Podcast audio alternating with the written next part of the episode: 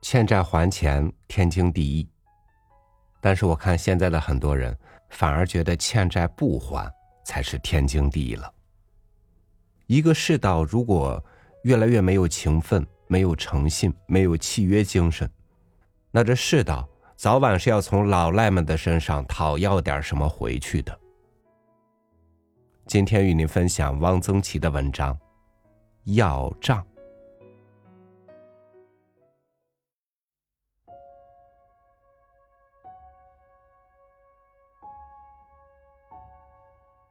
张老头八十六了，身体还挺好，只是耳朵聋，有时糊涂。有一次，他一个人到铁匠营去，找不到自己的家了。他住在蒲黄榆，从蒲黄榆到铁匠营只有半站地。从此，他就不往离他的家十步以外的地方溜达。他只是在他所住的居民楼的下面的墙根底下坐着，除了刮大风、下雨、下雪，带着他的全部装备：一个马扎儿，一个棉垫子，都用麻绳吊在一起；一个紫红色的尼龙绸口袋，里面装的是眼镜盒，他其实不看报；烟卷儿。他抽的是最次的烟，烟嘴儿、火柴。他手指上戴了三四个黄铜的戒指，纽扣孔里拖出一条钥匙链一头塞在左上角衣兜里，仿佛这是一个怀表。他感觉这就是怀表。他的腕子上经常套着山核桃的手串有时是山核桃的。有时甚至是串算盘珠。除了回家吃饭，他一天就这么坐着。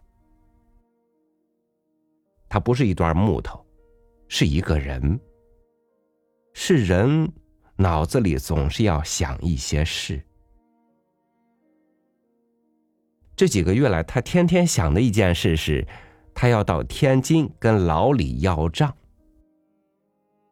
老李欠他五十块钱，他要去要回来。他跟他的二儿子说，叫儿子陪他上天津去。儿子说：“老李欠你五十块钱，我怎么没听说过？这是哪儿的事儿啊？”你不知道，那是俺们在天津跑腿时候的事儿。你不知道，你还年轻。儿子被他纠缠不过，只好陪他上了一趟天津，七拐八弯到处打听，总算把老李找到了。李老头也八十多了，老哥俩见面倒还都认识。奉了茶，敬了烟，李老头说：“张大哥身子骨还挺硬朗。”硬朗着呢。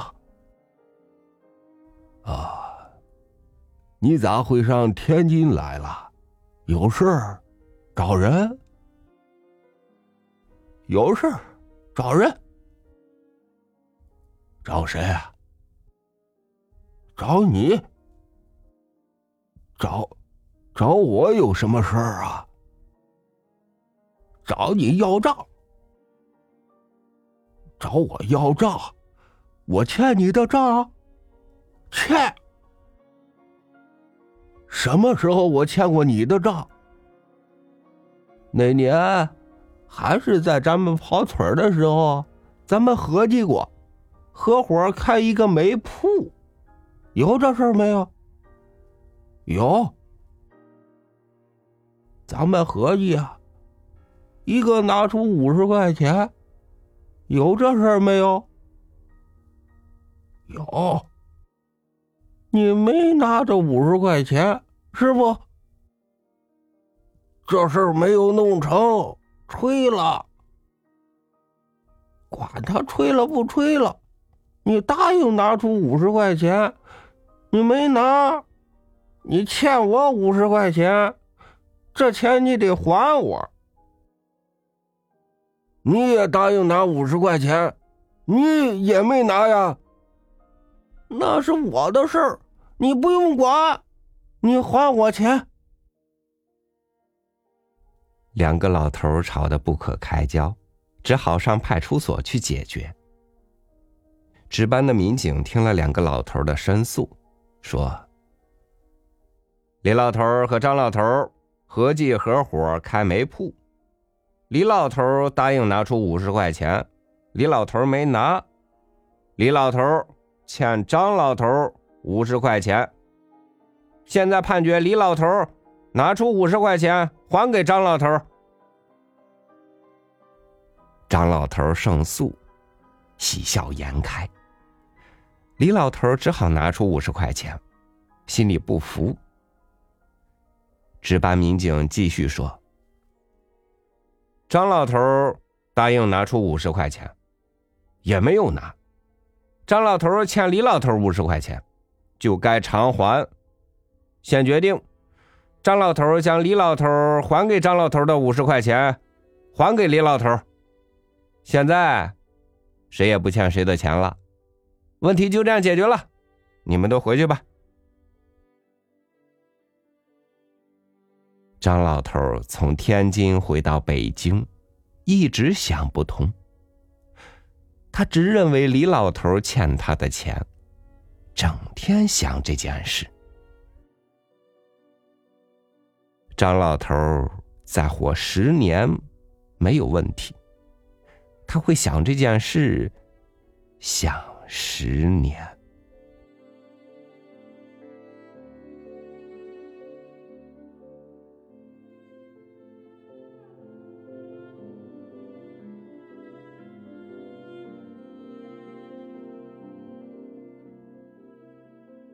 当我们觉得自己理所当然活在现实中的时候，谁知道是不是活在自以为是的想象里呢？欠的当然要还，不欠的自然不必还，有借有还，如此无限循环着，就是人生。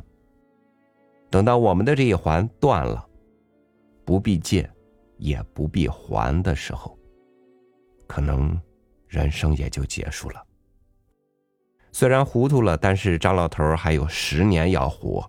既然活着，他当然就还有十年的时间用来要账。感谢您收听我的分享，我是朝雨，祝您晚安，明天见。